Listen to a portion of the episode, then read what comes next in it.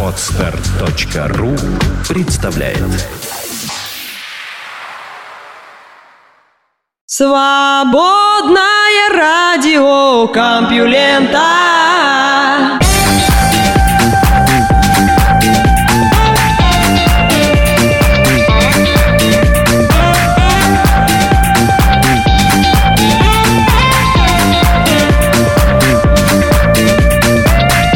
Всем привет, вы слышите Лёшу Халецкого, и этот выпуск свободного радиокомпьюлента называется «Госпожа и служанка».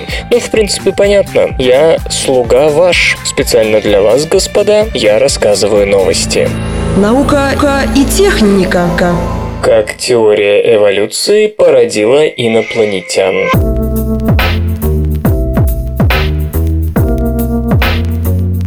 Когда XIX век уже попривык к теории эволюции, разговоры о внеземной жизни получили новый толчок. Эволюция, говорили ученые, должна была протекать на мириадах планет, и Земля лишь одна из них. Разве не очевидно, что этот мир был брошен в скопление планет без какого бы то ни было различия, и что он не лучше других приспособлен к тому, чтобы быть исключительным местом жизни и разума, писал французский астроном Камиль Фламмари Орион. Идея множественности миров выдвигалась неоднократно. Иммануил Кант в общей естественной истории и теории неба 1755 года говорит об обитаемости всех планет Солнечной и прочих звездных систем как о чем-то само собой разумеющемся.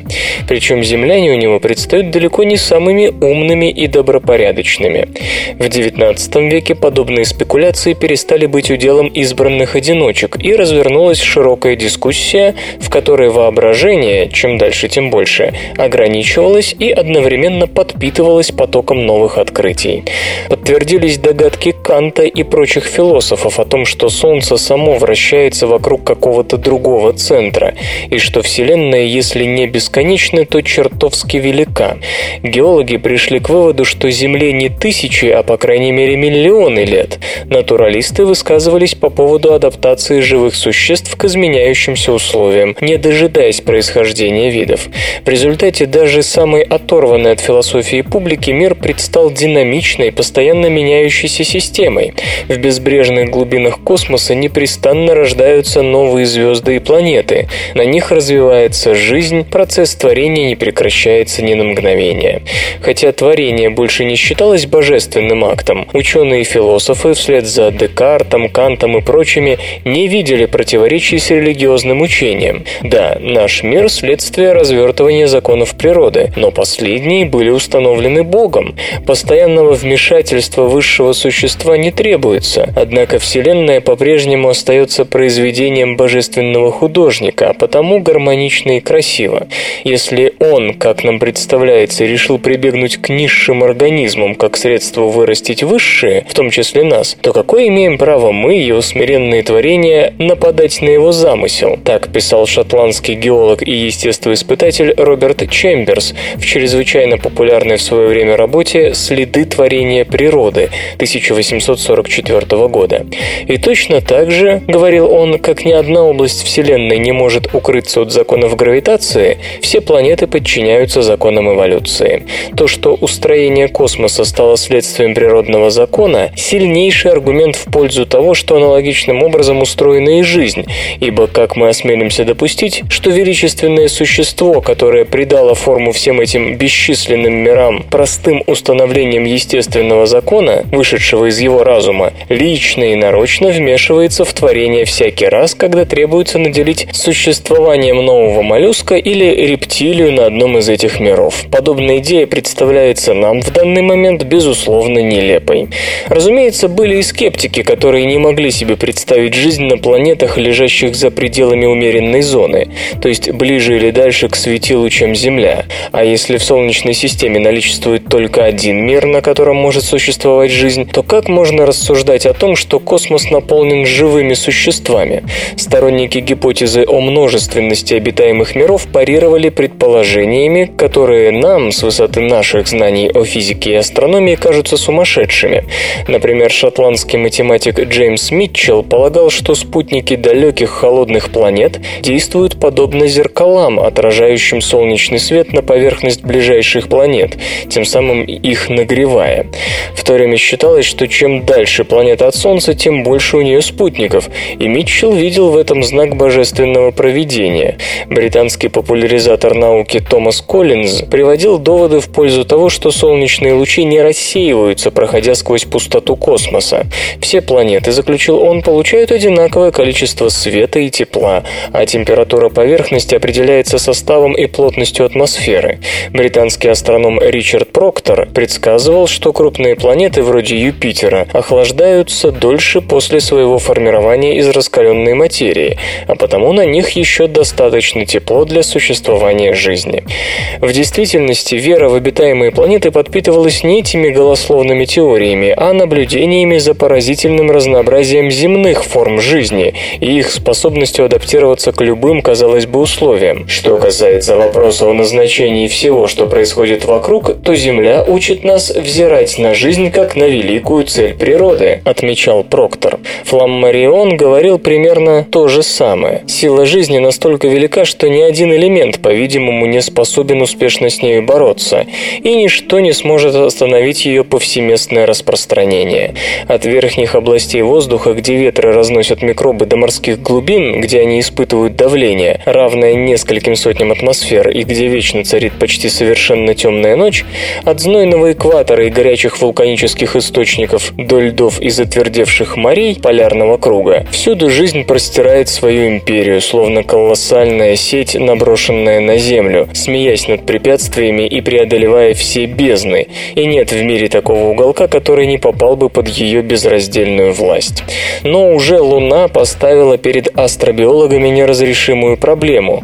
Тщательные наблюдения в телескопы не оставили сомнений. Наш спутник лишен жизни, хотя он располагается в той же умеренной зоне, что и Земля. Как такое может быть? Проктор отреагировал на это крайне просто. Раз у жизни есть начало, то должен быть и конец. Способность к адаптации не может быть неограниченной. Жизнь появилась на Земле лишь по окончании длительного подготовительного периода и исчезнет, как только планета одряхлеет или когда Солнце уменьшится в размерах и остынет. Эпоха жизни коротка по сравнению с общим сроком существования планеты, заключил он. Следовательно, нельзя заранее предполагать, что на любой случайно выбранной планете нашей или другой системы в данный момент существует жизнь. На Луне, полагал он, некогда была жизнь, но с тех пор прошло много времени. С Марсом, по его мнению, дело обстоит аналогичным образом. Марс был таким же миром, как и наш, с разнообразными формами жизни. Несомненно, эти формы менялись соответственно изменениям окружающей среды, прогрессируя и деградируя, когда условия были благоприятными. И наоборот, возможно, развились формы, обладающие, подобно различным человеческим расам, способностью разумно мыслить.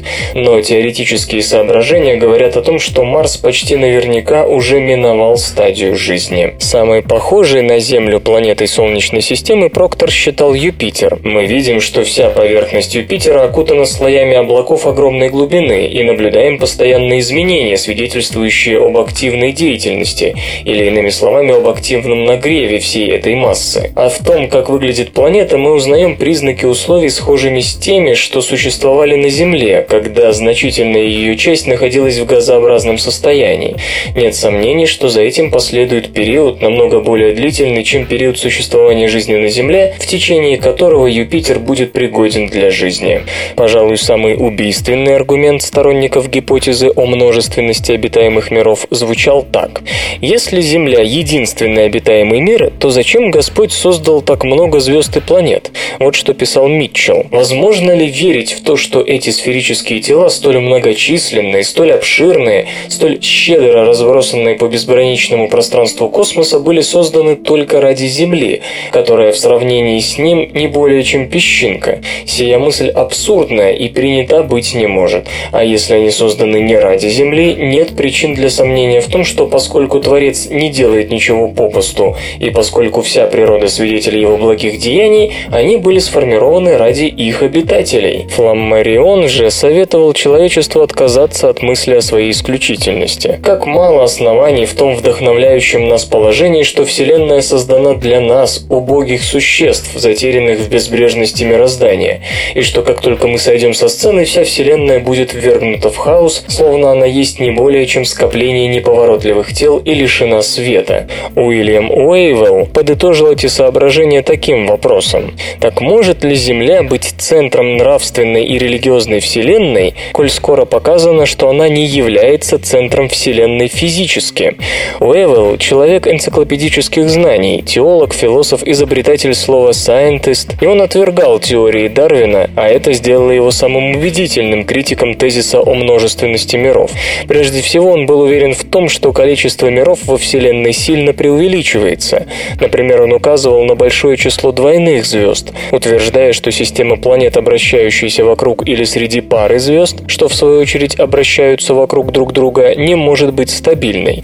Отвечая на вопрос о том, почему Бог создал столь обширную Вселенную и не населил ее разумными существами, Уэвелл говорит так. Законы физики, созданные божественным автором ради творения Земли, привели к возникновению множества других вещей. Например, силы соединения и сцепления были созданы ради того, чтобы человек мог стоять на твердой земле, но они же породили явление кристаллизации, благодаря которому мы наслаждаемся красотой и симметрией драгоценных камней, тоже со звездами и планетами.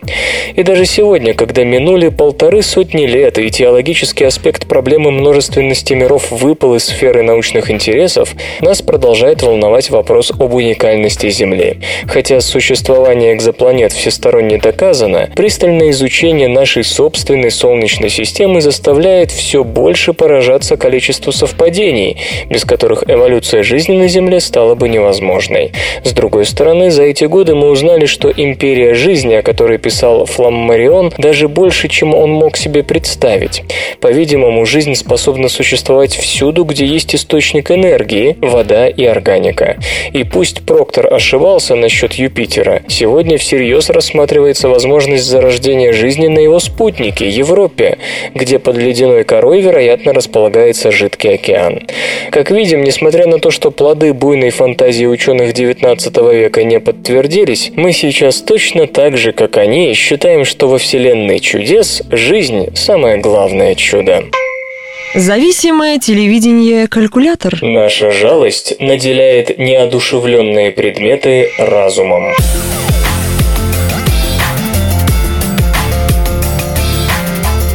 Что нужно, чтобы наделить робота разумом? Специалист по робототехнике прочтет на эту тему колоссальную лекцию. Лекция писателя-фантаста, наверное, будет еще больше. Поэтому лучше обратиться к психологам, которые считают, что обрести разум может вообще все.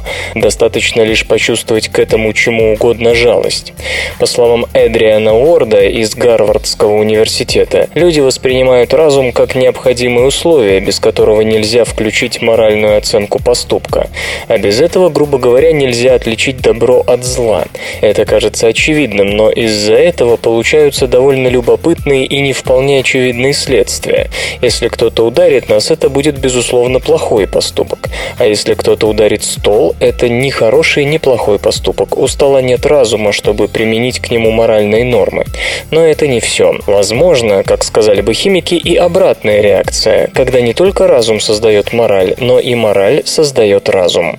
Например, господин Уорд вместе с коллегами предлагал участникам психологического эксперимента прочесть две истории. В одной говорилось о медсестре, которая отключала от системы жизнеобеспечения пациента в состоянии вегетативной комы, а в другой речь шла о медсестре, которая прилежно выполняла свои обязанности по отношению к такому же пациенту.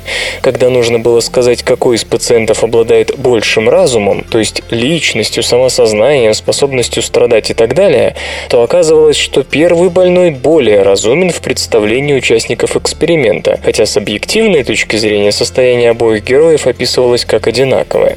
Точно так же обстояли дела с Джорджем, роботом, которого в одном из примеров тыкали ножом. После ножевого ранения Джордж становился более разумным. С моральной точки зрения вред, нанесенный некоему объекту, придавал ему способность мыслить, а также наделял даром переживания эмоций и чувств, вплоть до чувство голода. Наконец, такой объект получал также способность контролировать себя и планировать свои действия. Социокультурные последствия такого отношения очень легко представить. Пусть, например, речь идет не о роботе, не о выдуманном персонаже, а о зародыше, развивающемся в утробе матери, или о настоящем больном в коме, или о животном, или о поцарапанной иномарке. Все они могут быстро стать разумными, если приобретут в наших глазах статус жертвы. Происходящее психологи объясняют так. Если случается что-то с нашей точки зрения неправильное, должен быть кто-то, кто это неправильное примет на себя. Однако это еще не все. Когда участникам эксперимента давали прочесть историю про некую женщину, взрослую и вполне сознательную, которую обидел ее начальник, то уровень разума у этой дамы в глазах других людей снижался. Если же начальник вел себя нормально, женщина оставалась, так сказать, разумной по-прежнему. То есть снабжение объекта ярлыком разумности зависит от его базового статуса. Если он был исходно неразумен, то мы, пожалев его, дадим ему разум. Если же объект был разумен, то тут мы его, наоборот, дегуманизируем. Теперь он не так чувствует боль и вообще хуже соображает. Вся эта калькуляция с разумом и моралью наводит на обширные размышления, касающиеся буквально чего угодно, от борьбы вокруг абортов до проблем возникновения некоторых религий. Однако эти размышления, к сожалению, делаются не слишком приятными, стоит только вспомнить, как эти морально разумные весы работают в повседневности простых человеческих отношений. Показана возможность формирования химерных состояний в естественных системах.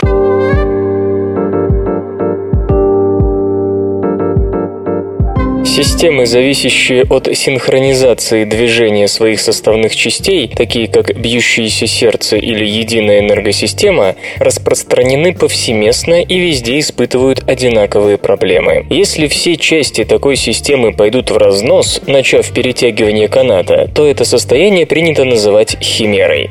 Кстати, впервые склонность к химерному состоянию у такого набора колеблющихся элементов была показана теоретиками лишь 10 лет назад. Теперь Теперь же исследователи из Принстонского университета и Института динамики и самоорганизации общества Макса Планка во главе с Эриком Мартенсом выявили такое состояние на практике, причем в широком диапазоне начальных условий. Когда две группы маятников одновременно качаются в одинаковом направлении, говорят, что они находятся в фазе. Напротив, когда часть маятников двигается в том же ритме, но влево, когда остальные двигаются вправо и наоборот, говорят, что они находятся в противофазе фазе. До недавних пор предполагалось, что естественным образом сформированным системам одномоментное сочетание несинхронизированных компонентов в фазе и противофазе не свойственно, хотя теперь теория и допускает такое химерное состояние. Вплоть до этого эксперимента оставалось неясным, насколько оно способно возникать в относительно простых системах естественного происхождения. Международная группа исследователей построила именно такое относительно простое устройство из двух двух половин, каждая из которых была оснащена 15 метрономами. Обе половины соединялись пружиной, естественным образом синхронизировавшей колебания метрономов. Легко видеть некоторое концептуальное сходство устройства с аппаратом Гюйгенса аж 1665 года, где впервые наблюдалась естественная синхронизация двух колеблющихся предметов.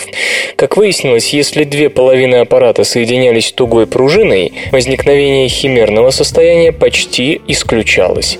А вот в случае, если пружина была не слишком туга, метрономы на одной половине двигались в противофазе с другой. Химерное состояние возникало именно тогда, когда пружина имела среднее натяжение. Тогда на одной половине аппарата метрономы оставались синхронизированными, а на другой часть двигалась в фазе, а часть в противофазе. Пока рано говорить о всех возможных применениях явления и вытекающих из него последствий. Замечу лишь, что такие такие разные сложные системы, как современное электросетевое хозяйство и человеческое сердце, по расчетам исследователей вполне могут впадать в химерное состояние в ряде ситуаций, вызывая, например, спиральные волны, характерные для сердечной ткани при отдельных типах приступов. А в единых энергосистемах рассогласование работы генераторов теоретически может вести к блэкауту. Очевидно, более глубокое понимание причин подобной динамики поможет нам побороться с подобными подобными явлениями в самых разных областях. Железо и гаджеты – В травмоопасный спорт приходят датчики ударов по голове.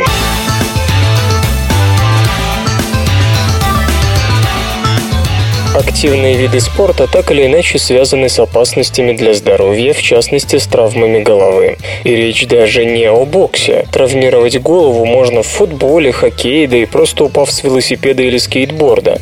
При этом далеко не всегда удается быстро и корректно определить степень тяжести повреждения и возможные негативные последствия. На помощь в этой ситуации придут умные сенсоры, фиксирующие удары по голове.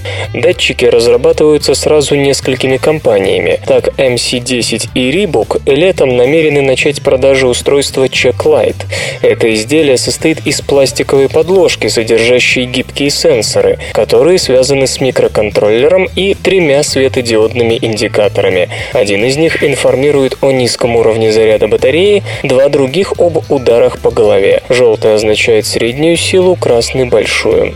Благодаря гибкости Checklight может быть вшит в подшлемник, то есть спортсмены смогут могут использовать с датчиком любые шлемы или вовсе обходиться без них, если это предусматривают правила безопасности. Чеклайт содержит гироскоп и акселерометры, позволяющие определять силу и направление удара. Аккумулятор обеспечивает до 13 часов непрерывной работы. Подзарядка осуществляется через USB-интерфейс. В продаже Чеклайт будет стоить около 150 долларов. Еще одна разработка – сенсор X-Patch, созданный компанией X2 Biosystems. Изделие фиксируется непосредственно на голове спортсмена и отсылает данные об ударах по беспроводной связи. Информацию может просмотреть тренер или медицинский сотрудник. Продажи X-Patch начнутся осенью, о цене пока не сообщается.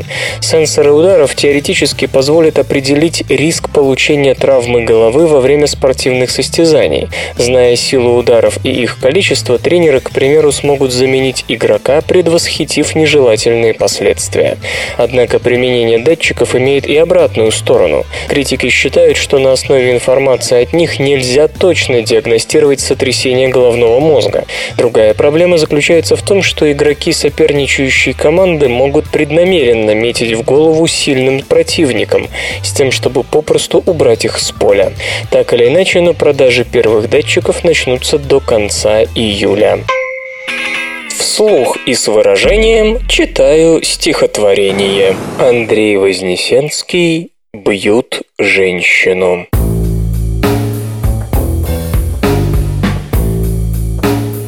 Бьют женщину, блестит белок. В машине темень и жара, и бьются ноги в потолок, как белые прожектора. Бьют женщину, так бьют рабынь, она в заплаканной красе срывает ручку, как рубильник, выбрасываясь на шоссе, и взвизгивали тормоза. К ней подбегали тормоша и волочили, и лупили лицом по лугу и крапиве. Подонок, как он бил подробно.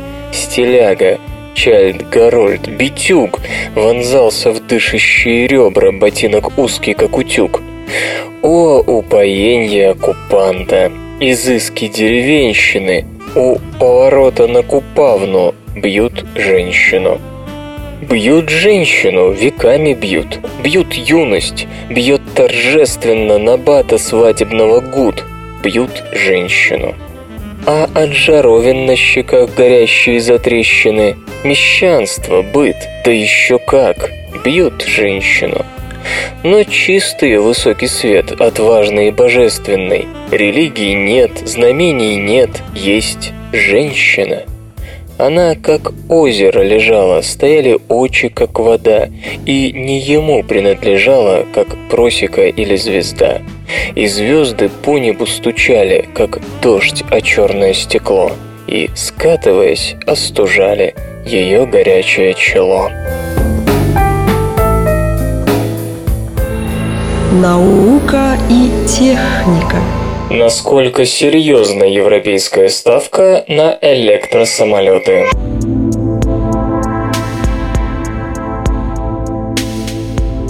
Европейский аэрокосмический и оборонный концерн объявил на авиасалоне в Ле-Бурже сразу о трех проектах по разработке электро- и гибридных самолетов малых и больших форматов. Основная проблема электромобилей и гибридов в автомобильной индустрии – дороговизна их аккумуляторов, но в авиапромышленности это существенного значения не имеет. Даже малые пассажирские самолеты сегодня все равно дороже драгоценных металлов того же веса, так что что литиевые аккумуляторы не способны существенно поднять их стоимость. Правда, это далеко не все сложности, ведь есть еще дальность и скорость электрозаправки. Посмотрим, насколько заявленным концептом удается с ним сладить. И FEN. И ADS, и французская фирма Aero Composites Saint-Tong создают полностью электрический летательный аппарат и FEN. Это двухместный двухмоторный самолет, винты которого находятся в кольцевых кольцевых обтекателях, улучшающих тягу на малых оборотах и дополнительно уменьшающих и без того сниженный шум. Две группы аккумуляторов размещены на крыльях. Длина летательного аппарата всего 6,7 метра, при размахе крыльев в 9,5 метров. Хотя мощность двух основных моторов равна 60 кВт, как у бюджетной машины, их общая тяга 1500 ньютон-метров, что обеспечивает приличную динамику разгона и теоретически означает умеренные требования к длине разбега и пробега после посадки. Взлетная скорость 110 км в час, крейсерская 160, а максимальная достигает 220, ожидаемые показатели для учебного самолета.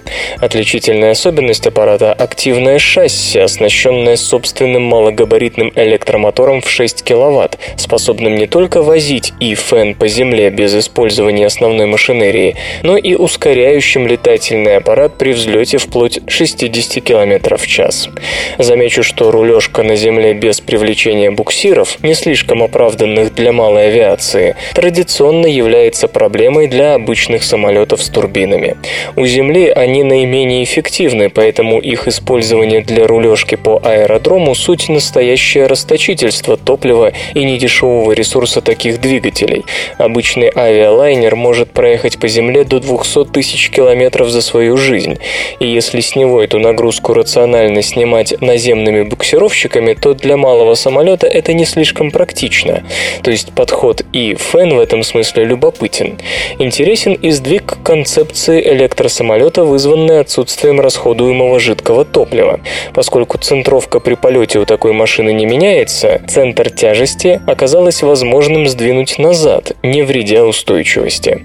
Кроме того, даже при отказе одного мотора из-за неизменной центровки установке, полет будет вполне стабильным, под силу и начинающему пилоту. Но есть и минусы. На крейсерском режиме учебная машина летает до 45 минут на максимальной скорости. Тем не менее, конструкторы отмечают, что пока в прототипе используются литий-полимерные батареи южноамериканской КАКАМ 120 батарей на 4 вольта при 40 ампер-час каждая. Однако компания обещает в ближайшее время поставить на испытание новые литий-полимерные аккумуляторы, которые позволит довести гарантированное время полета до полутора часов, чего вполне достаточно для учебных целей. Собственно, именно поэтому первый электросамолет EADS и запланирован учебным. Длительность и дальность здесь не так значимы. Ну а для снижения простоев летательного аппарата при перезарядке аккумуляторов их блок сделан съемным и заменяемым на заранее заряженный. Но проект, разумеется, будет коммерциализироваться, потому что рядом с другими другими учебными летательными аппаратами он довольно дешев в эксплуатации. Нет потребления топлива, ведь электричество намного дешевле керосина, нет дорогостоящих и неэффективных у Земли турбин, нет шумового загрязнения, ограничивающего возможности многих аэропортов Европы. Еще один концепт – Volt Air. Он прорабатывается той же и ADS, и Siemens, и это принципиально иной самолет. Это большая конструкция, в которой, увы, поднимается поднимает голову извечная проблема электромоторов. Будучи эффективными в создании тяги, они располагают не такой высокой мощностью на единицу веса, как турбины крупных летательных аппаратов. Чтобы компенсировать это, EADS собирается впервые в мире внедрить на пассажирском Volt Air электромоторы со сверхпроводящей обмоткой. Причем охлаждать их намерено сравнительно дешевым жидким азотом.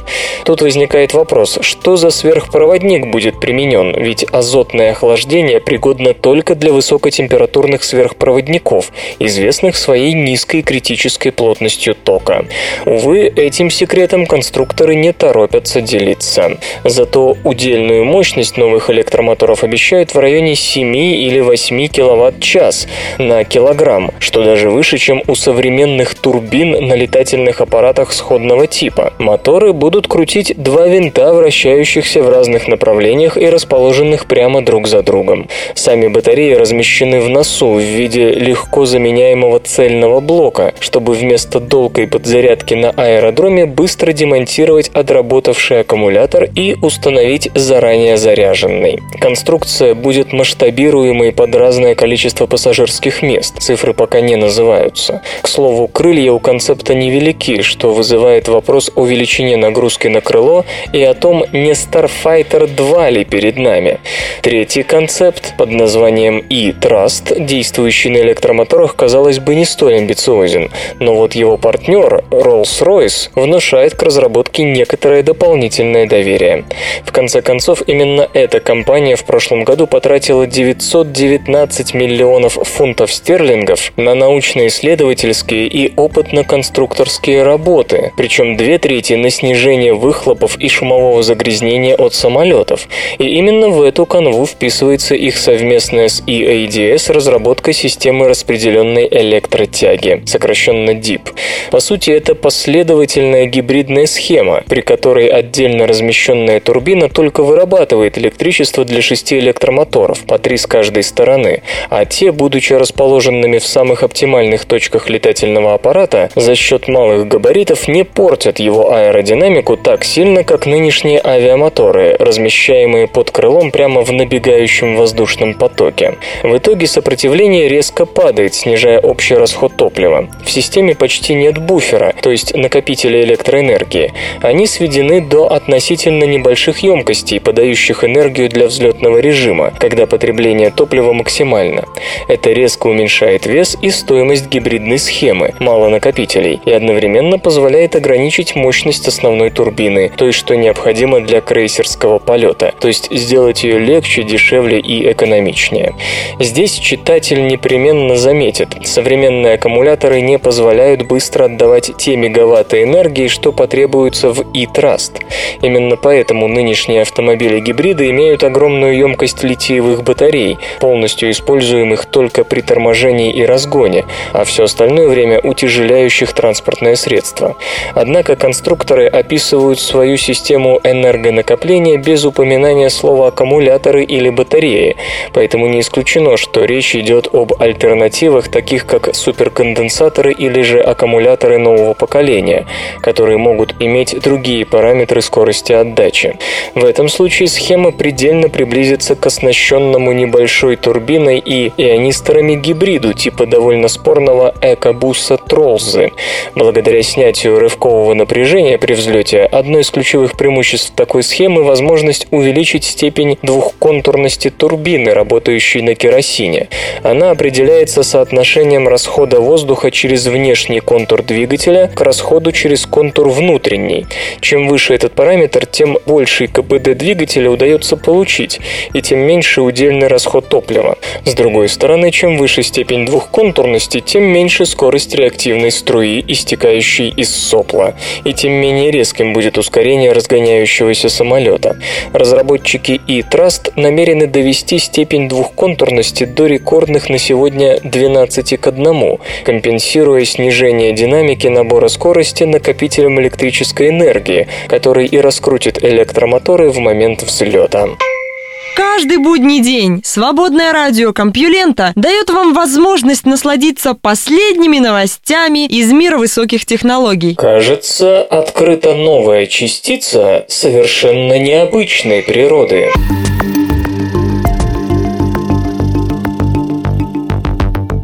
Основная часть материи, которую мы видим вокруг, состоит из кварков, обычно трех. Таковы протоны и нейтроны, формирующие ядра атомов. Некоторые другие частицы образованы парой кварков, точнее парой кварк-антикварк. И тут уместно вспомнить пионы и каоны. Всего же кварки бывают шести типов. В истории науки уже были намеки на открытие других частиц, состоящих из более чем трех кварков, но однозначно подтвердить их существование не удавалось. За удержание разных кварков вместе отвечает так называемое сильное взаимодействие. Частица, которая, упрощенно говоря, переносит такое взаимодействие, склеивает кварки, примерно как фотон переносит взаимодействие электромагнитное. Это глюон, от английского слова «клей». К счастью, в отличие от фотона, глюоны ограничивают свою вотчину ядрами атомов. Восемь лет назад физики открыли частицу Y4260, по-видимому, состоящую из двух кварков и одного лишнего глюона. Но с ее характеристиками не все ясно, и оттого группа ученых во главе с Джи Лю из коллаборации Бель решила присмотреться к ней повнимательнее.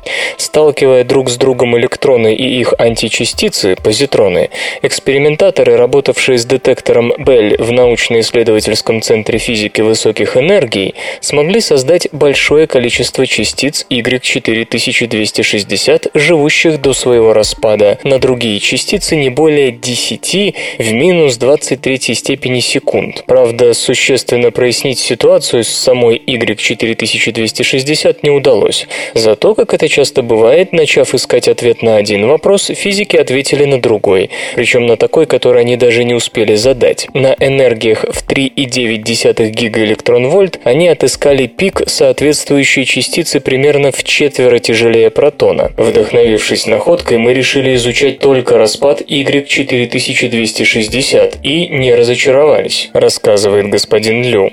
Удалось образовать 460 новых частиц, пока условно названных Z3900, из чего легко понять, что это не статистическая флуктуация, а вполне реальная частица, хотя и довольно экзотическая. Согласно анализу группы господина Лю, она имеет электрический заряд и состоит как минимум из очарованного кварка и его же антикварка. С дальнейшим начинаются трудности. Самое простое объяснение говорит, что кроме того, там есть еще один верхний кварк и один нижний антикварк. Но тогда перед нами нечто ранее невиданное – частица из четырех кварков. Физики никогда не видели ничего подобного, а потому это восхитительно, восклицает не участвовавший в исследовании Эрик Свансон из Питтсбургского университета. Предыдущим работам удавалось разглядеть только следы таких частиц, эксперимент Белль наконец-то позволил уверенно говорить об их открытии. Тем не менее, пока не исключена возможность иных интерпретаций. Например, это может быть пара двухкварковых частиц, взаимодействующих так сильно, что со стороны их почти невозможно отличить от истинно четырехкварковой. Если все окажется именно так, речь пойдет о давно гипотетически постулировавшейся адронной молекуле, предмете спекулятивных суждений, также ускользавшем от экспериментаторов. Кстати, именно к этому варианту склоняется Джицин Лю. Адронная молекула – это мои личные предпочтения, но истинная природа частицы может быть иной. О чем речь? В принципе, Z3900 может быть более прозрачной штукой, парой двухкварковых частиц, взаимодействующих между собой тесно, но не слишком, равно настолько, чтобы на первый взгляд казаться четырехкварковой или даже адронной молекулой, но на деле не образовывать устойчивой связи, характерной для любого из этих вариантов. Очевидно, все три основных интерпретации требуют детального сравнения с реальными данными, но их не получить без новых экспериментов, которые группа господина Лю надеется реализовать в следующем году, возможно, уже с помощью установки Бель-2, в создании которой участвуют также российские институты. Если грядущие опыты покажут, что Z3900 распадается как обычная частица, вроде уже известных, то экзотические варианты, первый и второй, придется отмести в сторону. Но если нет, то на сей раз физики смогли найти нечто действительно крайне интересное. Не каждый день доводится открывать новую частицу, да еще невиданного четырехкваркового типа. Изучая иностранный язык, не вспоминайте о родине.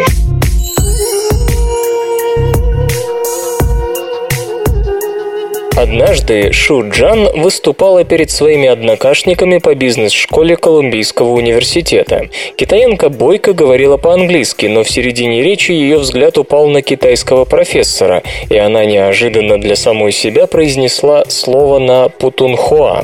Это настолько ее потрясло, что в компании социального психолога Майкла Морриса и других сотрудников университета она попыталась выяснить, что же произошло. Исследователи пришли к выводу, что напоминание о родине и впрямь способно помешать монологу на чужом языке. Возможно, именно поэтому погружение в другую культуру издавна считается самым эффективным способом изучения иностранного языка, а иммигранты, живущие тесным этническим анклавом, медленнее интегрируются в новую для себя культуру, чем те гости, которые окружены друзьями из местных. Предыдущие исследования показали, что знаковые для той или иной культуры исторические фигуры и звезды, памятники архитектуры и прочие произведения искусства выполняют функцию магнитов смысла, то есть порождают в нашем сознании горизонт культурных ассоциаций, влияют на образ мысли и поведения. Например, господин Моррис просил американцев китайского происхождения рассказать о том, что они видят на фотографии, где одна рыба находится впереди другой. Те, кому перед этим демонстрировали китайские иероглифы, Великую Стену и Дракона, говорили, что одна рыба гонится за другой. Те, кто вместо этого любовался Мерлин Монро и Суперменом, утверждали, что первая рыба ведет за собой другую. Действительно, внутренняя мотивация более подходит американской культуре с ее индивидуалистической системой ценностей, тогда как объяснение положения дел на основании их внешнего представления характерно для Китая. На этот раз китайских студентов, проживавших в США меньше года, усадили перед мониторами, на которых фигурировало лицо европейца или китайца с надписью «Майкл Е». Этот персонаж рассказывал испытуемым о своей студенческой жизни на чистом английском с американским акцентом. Волонтеры отвечали ему тем же. Беседа, конечно же, записывалась. Хотя студенты признавались, что им было приятнее общаться с тем, кто выглядел как китаец, их английский хромал. В среднем они выдавали на 11% меньше слов в минуту по сравнению с теми, кто разговаривал с европеоидным аватаром. Чем комфортнее им было, тем хуже они говорили по-английски. Парадокс, правда? Может быть, при виде иностранца студенты просто сильнее напрягались и лучше следили за собой? Для проверки этого предположения добровольцев посадили перед изображениями китайских и американских культурных икон и попросили придумать на английском языке историю о мальчике, который плывет в океане.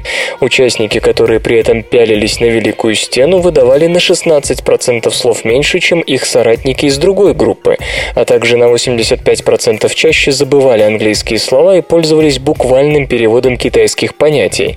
Например, вместо фисташки говорили «счастливые орехи». Следовательно, если вы хотите принять на работу, скажем, японца, не надо приглашать его на суши. Этим гостеприимным жестом вы не позволите ему блеснуть перед вами. Соответственно, переезжая в другую страну, в жизнь которой вы хотели бы влиться как можно скорее, избегайте знакомых лиц и всего остального, что напоминает о родине. Пестициды уничтожают почвенных червей и пресноводную фауну.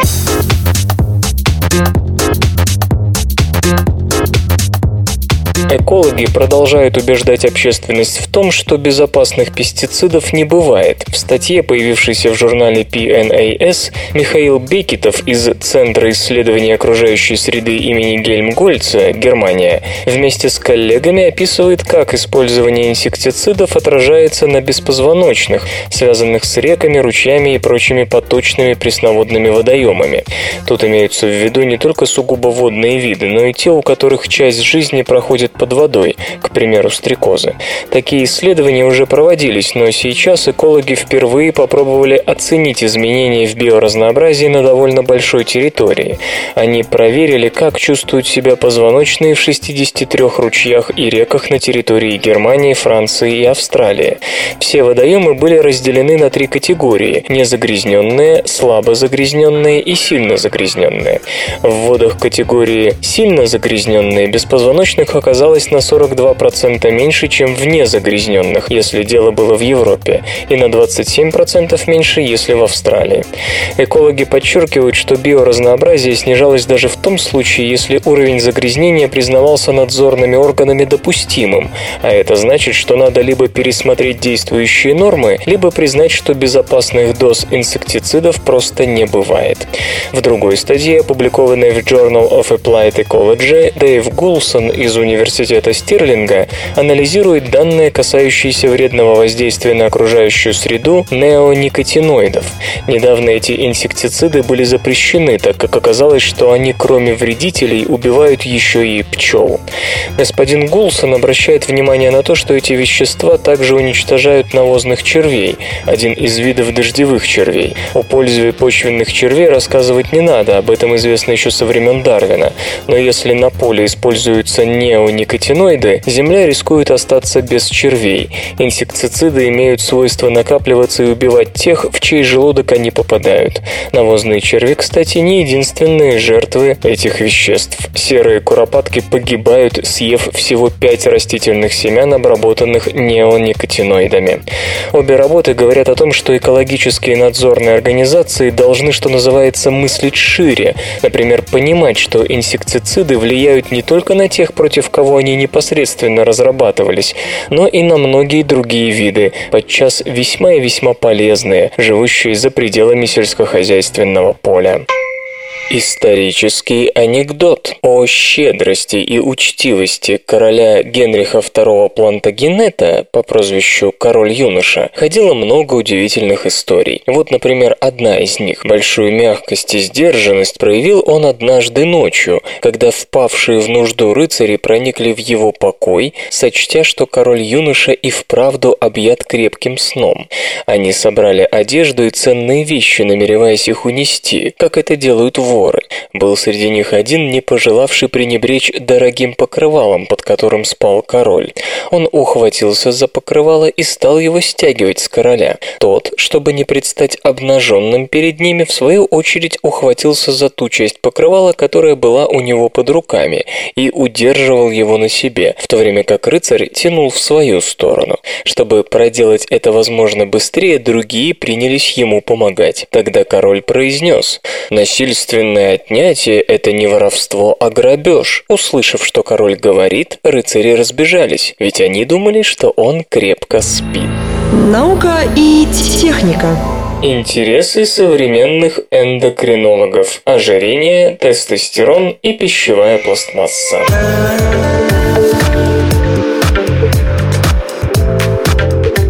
Ожирение называют одной из главных медицинских проблем современности. Поэтому неудивительно, что на 95-м ежегодном съезде эндокринного общества, который на днях проходил в Сан-Франциско, львиная доля докладов была посвящена именно ожирению и избыточному весу.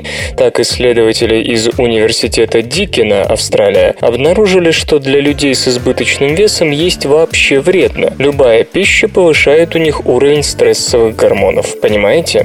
Сколько бы человек ни съел, это вызывает у него стресс, о котором он, впрочем, не догадывается. У нас с вами, то есть у счастливцев с нормальным индексом массы тела, уровень стрессовых гормонов после приема пищи тоже возрастает, но намного-намного слабее. Как всем хорошо известно, постоянный стресс провоцирует общую воспалительную реакцию, за которой следуют всевозможные болезни, от сердечно-сосудистых до онкологических.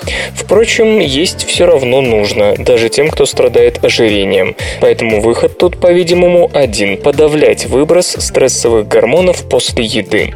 Не менее любопытные результаты получены в университете Умео, Швеция. У женщин, которые нашли в себе волю сбросить вес, улучшается память. Ученые сообщают, что после диеты у полных дам отмечались заметные изменения в тех областях мозга, которые отвечают за эпизодическую память, где собирается собирается информация о том, что с нами происходило, с кем мы встречались и так далее. Об улучшении памяти говорили и психологические тесты. Нельзя не заметить, что эта работа перекликается с другой, постулировавшей, что ожирение ухудшает память. Правда, тут опыты ставились на животных. Но из-за чего вообще возникает избыточный вес? Причин тут много, и одна из главных, по мнению исследователей из Чикагского университета, в том, что человек мало спит. У молодых людей, которые спали всего 4,5 часа в сутки, в крови повышался уровень 2-арахидонаилглицерола, эндоканнабиноида, с которым связано удовольствие от еды. Соединение вызывало нечто вроде зависимости от приема пищи. Человеку хотелось пережить это чувство еще и еще раз. Возможно, уровень данного вещества способен повышаться и по другим причинам, но одну из них вы можете устранить, если начнете больше спать.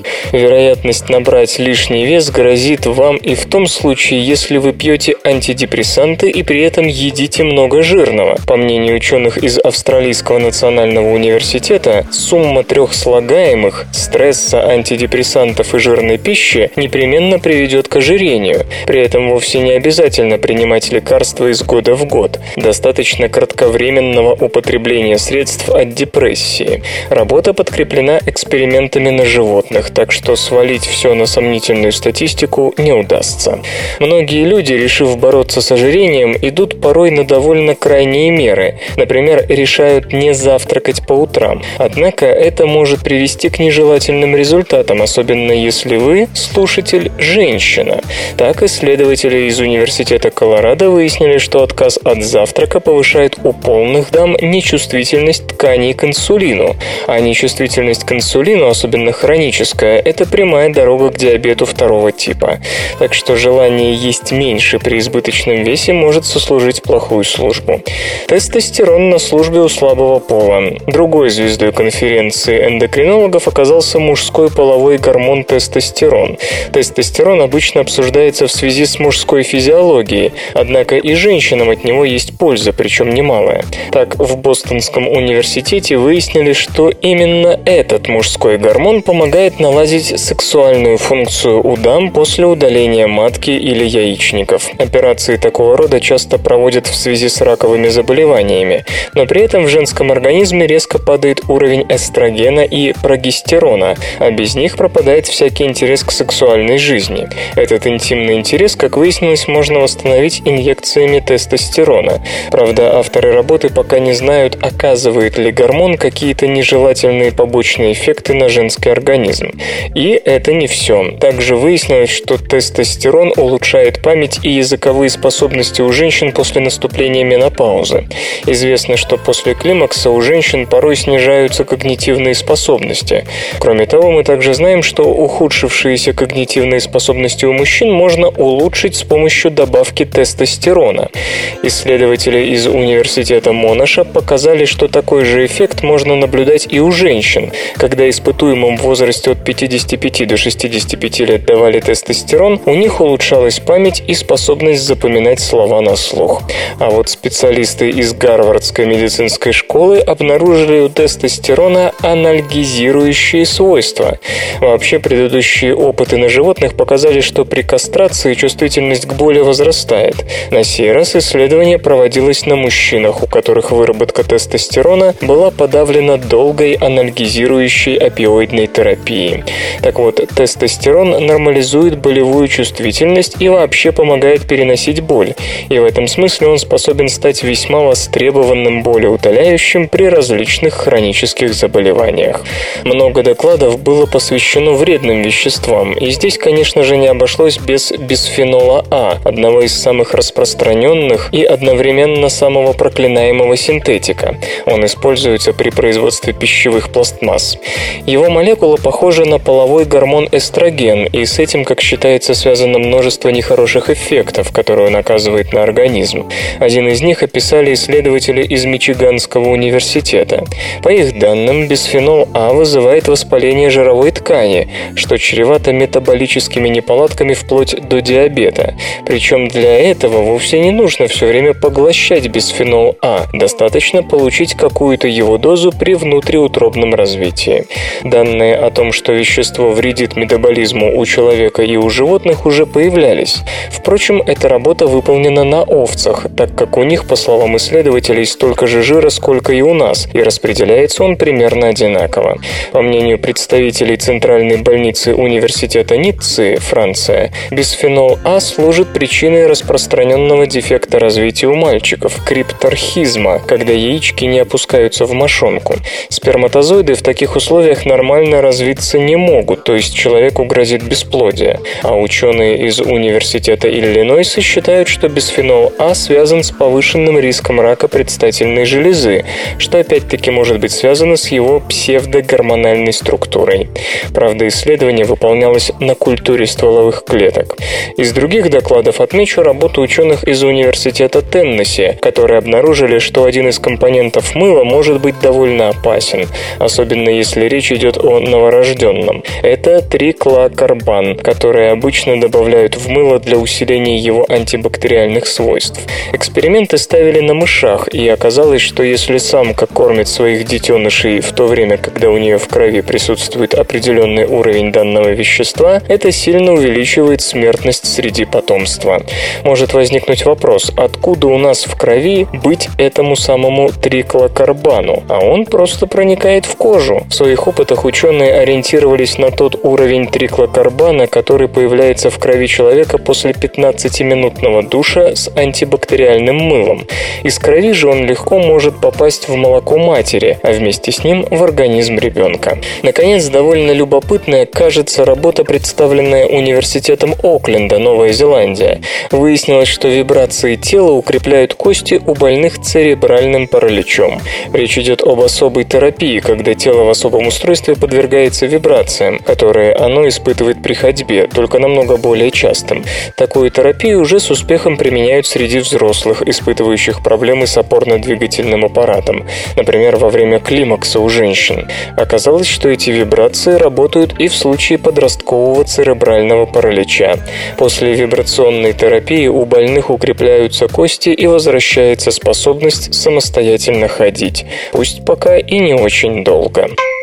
На сайте компьюлента.ру вас встретят, обогреют, накормят и расскажут последние новости. От жирной пищи подростки глохнут и теряют память.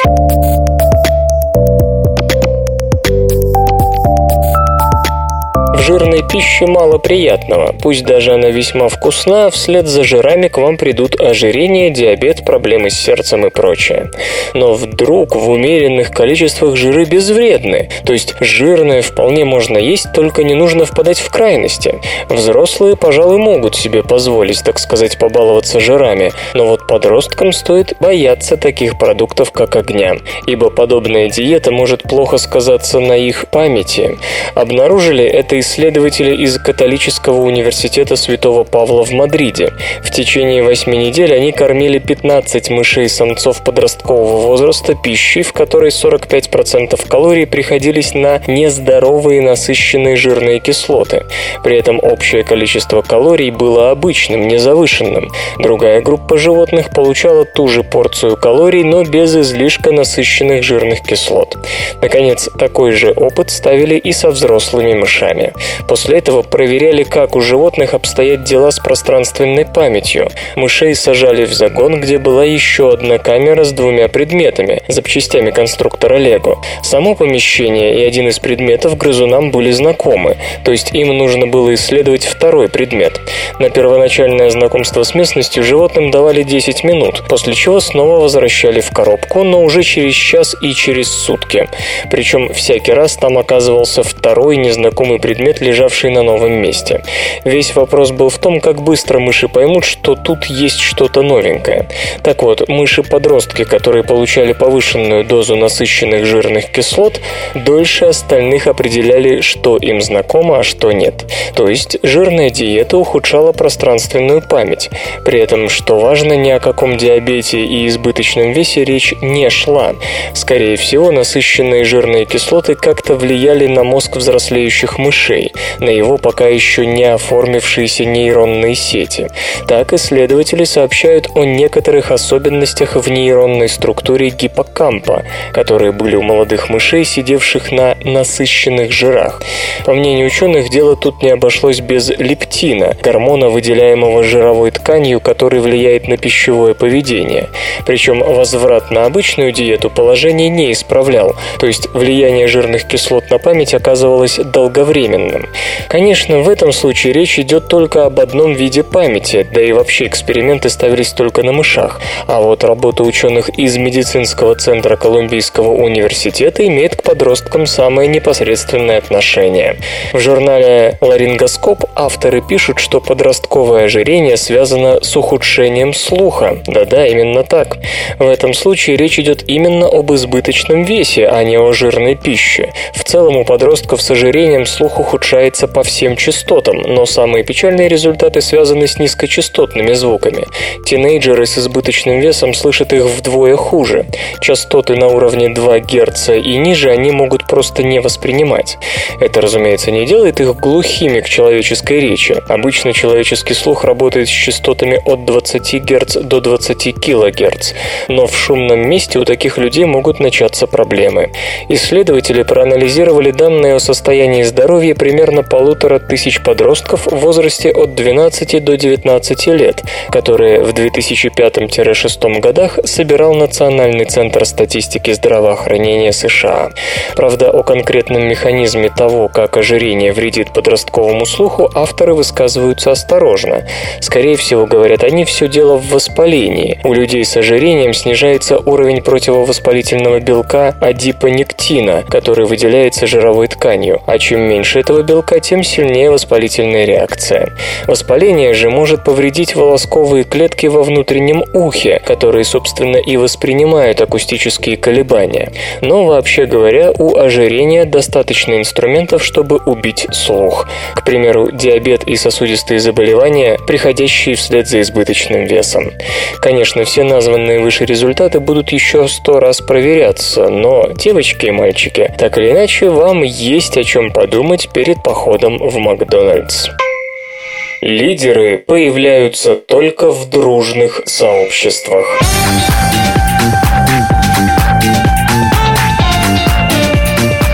Сообществе социальных животных рано или поздно возникает иерархическая структура, на вершине которой находится особь номер один.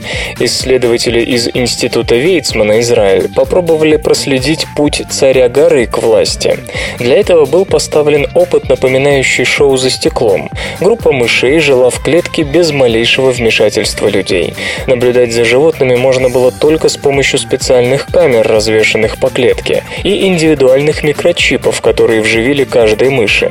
Благодаря этой технике ученые в любое время суток с точностью до полусантиметра знали, где находится та или иная особь. В результате в руках авторов работы оказалась самая полная информация об индивидуальных и групповых действиях мышей в сообществе. Кто с кем предпочитает проводить время, кто с кем дерется, кто кого избегает и так далее. Как пишут исследователи в Nature Communications, для каждой особи удалось выделить индивидуальный рисунок поведения после чего этот рисунок поведения можно было сопоставить с социальным продвижением индивидуума.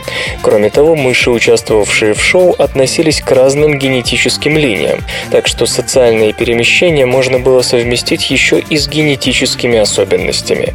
Генетические линии мышей получалось разделить на более социальные и менее. В следующем варианте эксперимента камеру заселили лишь какой-то одной линией.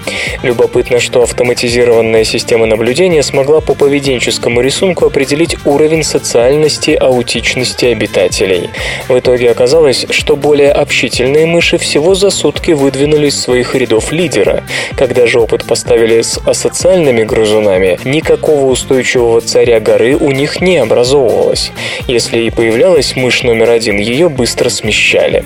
То есть для возникновения лидера сообщество должно состоять из общительных индивидуумов, готовых приспосабливать свое поведение под нужды других. В противном случае, если поведение не пластично и не слишком социально ориентировано, лидера в такой среде не возникнет. Впрочем, результаты работы, возможно, даже слегка меркнут на фоне хитроумной методической выдумки, которую авторы использовали, чтобы наблюдать за социумом и при этом не смущать животных своим присутствием. В будущем израильтяне собираются досконально узнать, как социальное устройство зависит от индивидуальных генетических и поведенческих особенностей, по крайней мере, у животных. Игры. Игры перепродают, потому что они слишком короткие.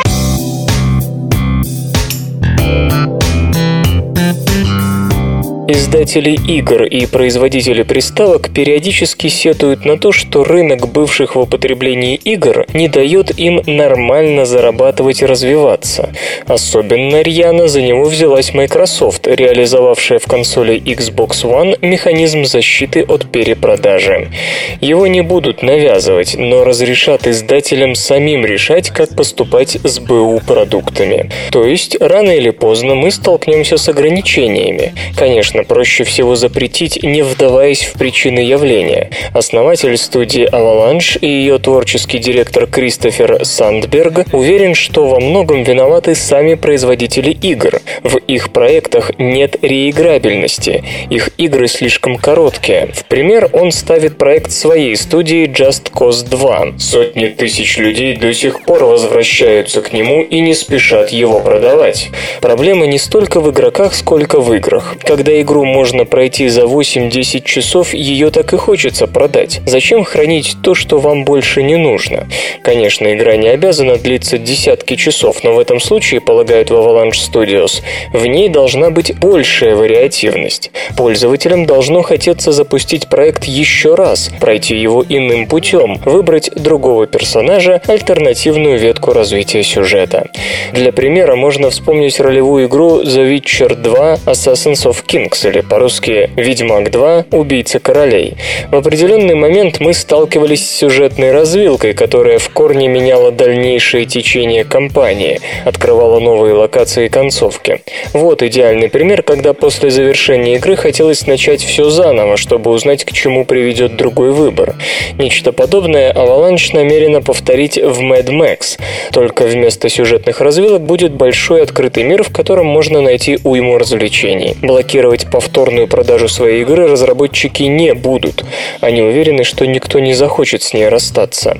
Но есть и иная точка зрения. По мнению Клифа Ближински, для ААА тайтлов пока нет ничего лучше системы защиты от копирования, постоянного интернет-соединения и жесткой блокировки повторной продажи. Бюджеты таких проектов огромные, а потому рынок бывших в употреблении игр и аренда – это настоящая угроза. Думаю, что и Sony планировала схожую с Microsoft политику, но в последний момент сыграла на интересах широких масс, чтобы получить бесплатный пиар, говорит господин Ближинский. Но это не значит, что альтернативы ААА а нет. Привычная 60-долларовая модель распространения игр обваливается. Именно поэтому мы видим всплеск условно-бесплатных проектов. Как бы то ни было, простым запрещением повторной продажи ничего хорошего не добьешься. Да, в краткосрочной перспективе прибыль и издательство может вырасти. Но есть другая проблема. Игры могут окончательно превратиться в болото. Зачем что-то изобретать и заставлять игроков глубже погружаться в проект, если нет риска, что они его продадут? Можно будет до бесконечности клепать глянцевые пустышки, рассчитанные на пару часов.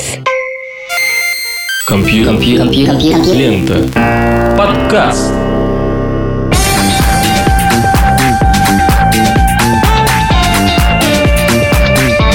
Выпуск под названием «Госпожа и служанка» завершен. Вы слышали Лешу Халецкого, свободное радио Компьюлента, и вам осталось только песенку услышать. Свободное радио Компьюлента.